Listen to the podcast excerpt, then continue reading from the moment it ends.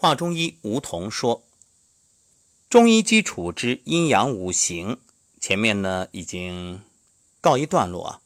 不过这阴阳五行在身体上的表现还没完，这个还有很多要说。比如今天我们就来说说经络理论中的阴阳五行。有人说了，这经络理论中它还有阴阳五行啊？当然啊。”五行不只是对应五脏，那在经络中也同样体现。你看，每个人最希望什么？最希望的是健康呀。那怎么叫健康呢？我们判断一个人的健康，不只是看这个身体层面啊，说有病没病，还体现在整个人的精神状态。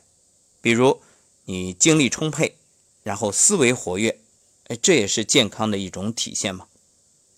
换句话说。就是每个人其实都是希望自己能够阳光，也就是阴阳当中阳的这一面。那你要想得到所谓的阳，先要干嘛呀？先要养阴啊！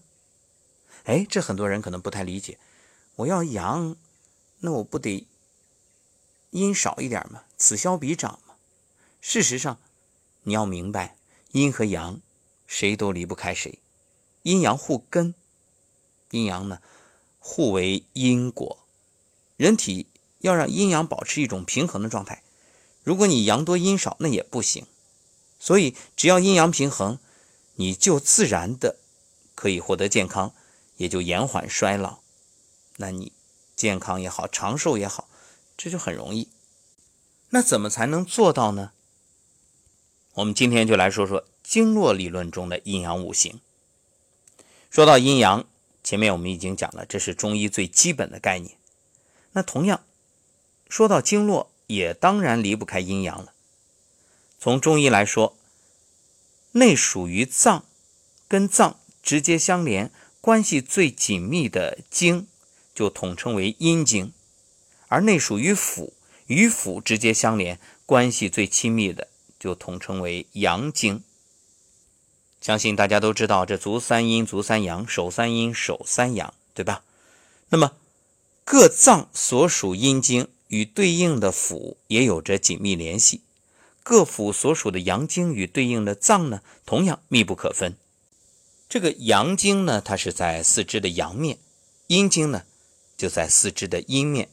阴阳互相依赖，互相转化，所以阴经与阳经之间就是一种。相互依赖、相互转化的关系，那我们只需要遵照经络的阴阳属性进行保养，就能够确保阴阳平衡。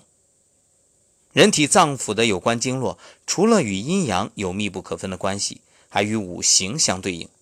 木、火、土、金、水对应的是肝经、心经、脾经、肺经、肾经，这个很好理解啊，也很容易记忆。听起来好像和五脏没什么。区别对呀，五脏也是肝、心、脾、肺、肾，实际上它不一样。这里说的肝经、心经、脾经、肺经、肾经，它和肝、心、脾、肺、肾不是一个概念。那么各经之间同样存在五行相生相克的关系。肝主怒，所以生活中可以看到肝经太旺的人，平时就比较容易生气。这一类人呢，就很容易得肝病。而木克土，所以。肝经出现异常，就会影响你的脾经，所以同时呢，也会有消化系统方面的问题，像腹泻、腹胀或者胃痛。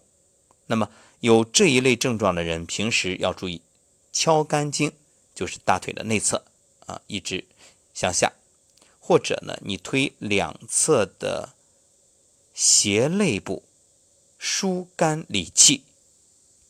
另外呢，可以推脚上的太冲穴，大脚趾和二脚趾。中间啊，向上一点点，你一按，哦，好痛，好痛，这就说明平时你这容易生气啊，所以肝经容易堵。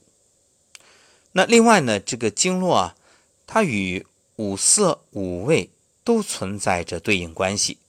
咱们先来说五色，你看，肝、心、脾、肺、肾对应木、火、土、金、水，还对应的是青、红、黄、白、黑，所以。青色对应的肝经，红色对应心经，黄色对应脾经，白色对应肺经，黑色对应肾经。那么根据这种对应关系呢，就建议大家，你可以有意识的通过颜色来调理自己的身体，调整健康平衡的状态。比如，如果是心经虚，那也就是有心慌心悸的表现，你可以多穿红色的衣服。肺经虚呢，平时经常感冒，那你就穿白色的衣服。肝经虚啊，也就是胆子小，容易受到惊吓，就穿青色的衣服。肾经虚呢，平时怕冷，小便次数多而且清长，那就多穿黑色衣服。脾经虚呢，也就是消化功能不好，就多穿黄色衣服。另外啊，和五味的对应关系呢是酸入肝经，肝入脾经，苦入心经，心入肺经，咸入肾经。五味你可以选择性的作用于经络，通过经络传导，间接的作用于脏腑。生活当中大家会发现，每个人啊，对于口味都有偏好，有人喜欢吃甜，有人喜欢吃咸，有人喜欢吃辣，有人喜欢吃酸。啊，一般来说呢，这些偏好不会影响健康，但是你不能太过。